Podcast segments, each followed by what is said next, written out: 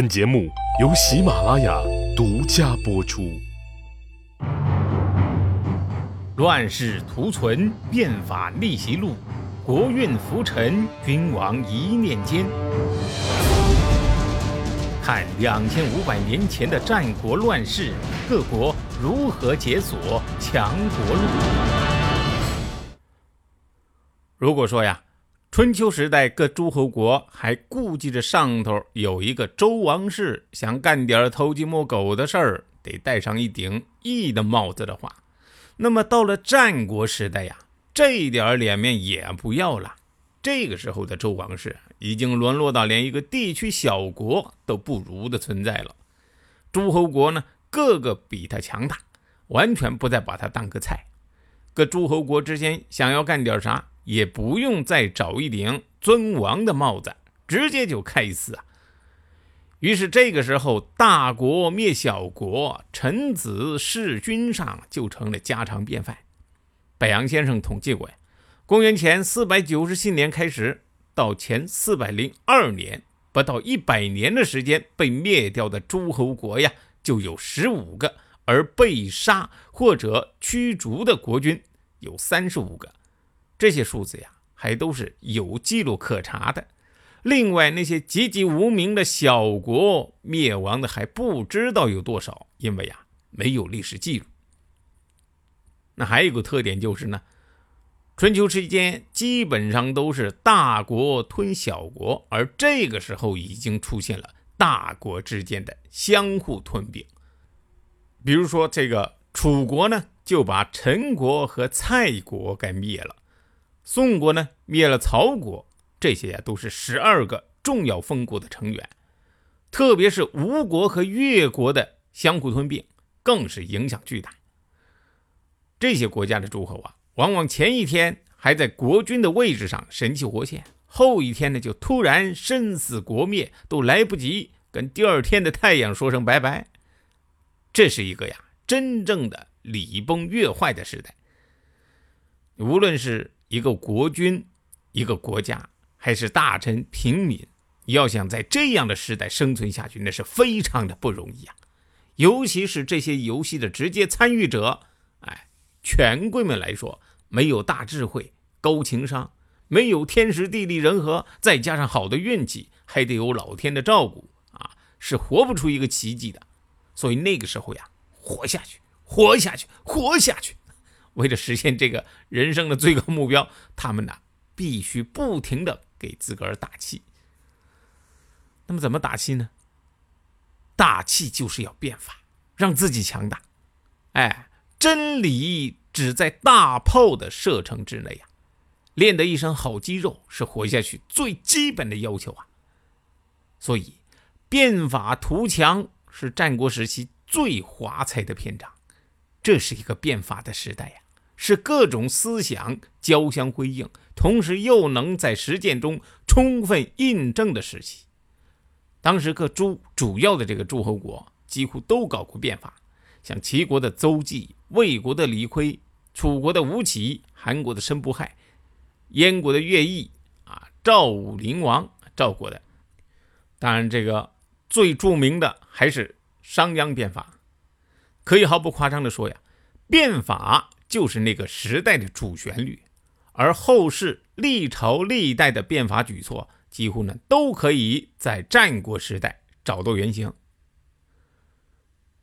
但是各国的变法呀，也出现了一个很有趣的现象：变法的过程，往往就是一个地区霸主崛起的过程，而变法的失败呢，往往又是一个地区霸主。倒下的重要原因，甚至变的程度，也跟一个国家强大的程度成正比。可惜的是呀，无论是实施变法的国家，还是推动变法的人，强大都只是昙花一现，最后呀，基本呢都是以悲剧收场。在这些变法者当中，管仲和齐国是第一位出场的。由于他处在这个春秋时代，所以呢，《资治通鉴》里边对管仲的变法没有详细的介绍。但是呢，西哥觉得如果不介绍呀，我感觉后面那么多变法都不好说，因为他们的变法思想其实呢或多或少都源自管仲。正因为如此，管仲被后世称为法家鼻祖。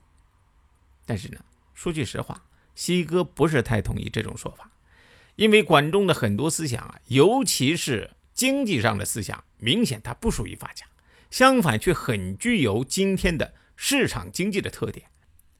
因此，如果把管仲评价为市场经济的鼻祖，我呢倒是愿意啊赞同。也许有人又会质疑：哎，你说管仲是市场经济派？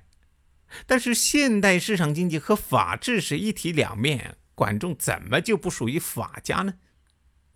其实呢，法家所推行的法治啊，和现代市场经济国家的法治完全是两码事，甚至呢是截然相反。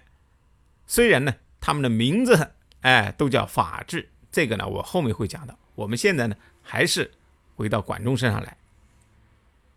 管仲这个人呢。大概也是中国古代最牛叉的国相，没有之一啊。因此呢，一直被后世的臣子奉为楷模。比如说诸葛亮就每自比管乐啊，把自己比作管仲和乐毅。后者乐毅呢，则是在燕国启动了变法。那么管仲是怎么变法的呢？为什么说管仲是市场经济的鼻祖呢？首先呢。管仲很懂得社会分工的重要性。中国古代统治者啊，普遍采取重农抑商的政策，但是管仲不同。农业、制造业、商业，它是全面发展，而且绝不是说说而已啊。他把从业人员的身份分成四种：士、农、工、商，分别从事不同的产业。所有的人呢，按从事的工作集中居住。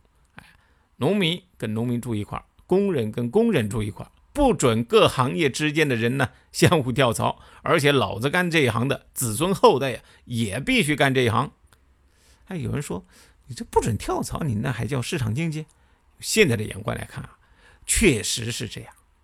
不过管仲那个时代呀，各行各业这个生产力水平都不高，从业者的熟练程度啊、技术水平对这个。